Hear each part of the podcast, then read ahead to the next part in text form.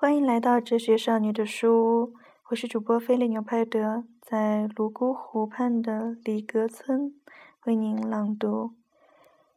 今天为您选择的是纪伯伦的诗集《我的心只悲伤七次》中的一些片段。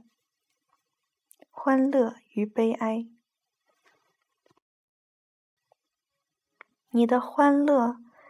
就是你去了面具的悲哀，连你那永逸欢乐的井泉，也常是充满了你的眼泪。不然又怎样呢？悲哀的创痕在你身上刻得越深，你越能容受更多的欢乐。你甚久的悲，不就是那曾在陶工的窑中燃烧的胚子吗？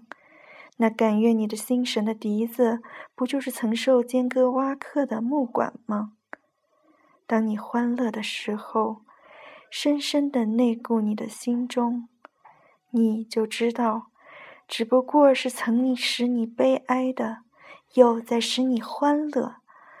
当你悲哀的时候，在内固你的心中，你就看出，实在是那使你喜悦的，又在使你哭泣。你们有些人说，欢乐大于悲哀，也有人说不，悲哀更大些。我却要对你们说，他们是不能分开的。他们一同来到，当这一个和你同席的时候，要记得那一个正在你床上酣眠。真的，你是天平般悬在悲哀与欢乐之间，只有在盘空的时候。你才能静止持平。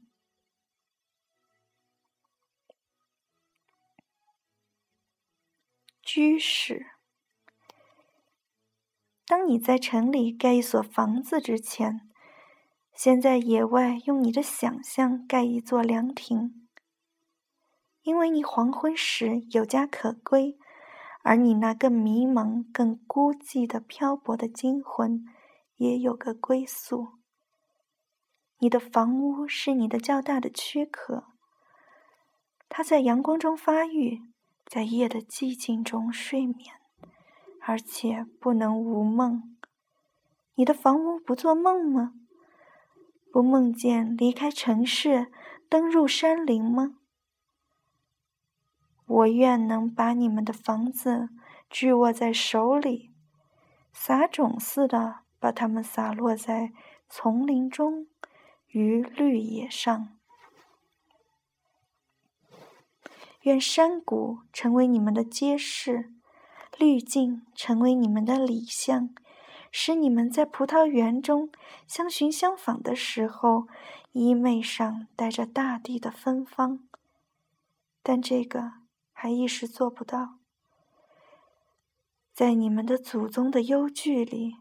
他们把你们聚集得太近了，这忧距还要稍微延长。你们的城墙也仍要把你们的家庭和你们的田地分开的。告诉我吧，阿法利斯的民众啊，你们的房屋里有什么？你们锁门是为守护什么呢？你们有和平，不就是那表现好魄力的宁静和鼓励吗？你们有回忆，不就是那连跨你心峰的灿烂宫桥吗？你们有美，不就是那把你的心从木石建筑上引到圣山的吗？告诉我，你们的房屋里有这些东西吗？或者你只有舒适和舒适的欲念？那诡秘的东西以客人的身份混了进来，见作家人，中做主翁吗？一，他变成一个驯兽的人，用勾镰和鞭挞使你较伟大的愿望变成傀儡。他的手虽柔柔软如丝，他的心却是铁打的。他催眠你，只需站在你的床侧，讥笑你肉体的尊严。他戏弄你健全的感官，把它们放在金融里，如同脆薄的盘杯。真的舒适之欲伤害了你灵性的热情，又失效你在你的逼衣堆中徐步。但是，你们这些太空的儿女，你们在静中不息，你们不应当被网罗、被驯养。你们的房子不应当做个矛，而应当做个魁。它不应当做一片遮掩伤痕的闪亮的薄皮，却应当做那保护眼睛的睫毛。你不应当为穿门走户而敛翅，也不应当为恐触到屋顶而低头，也不应当为怕墙壁的崩裂而停止呼吸。你不应当住在那死人替活人铸造的坟墓里。无论你的房屋是如何的壮丽与辉煌，也不应当使它隐住你的秘密。遮住你的愿望，因为你里面的无穷性是居住在天宫里，那天宫是以小烟为门户，一夜的禁忌与歌曲为窗堵。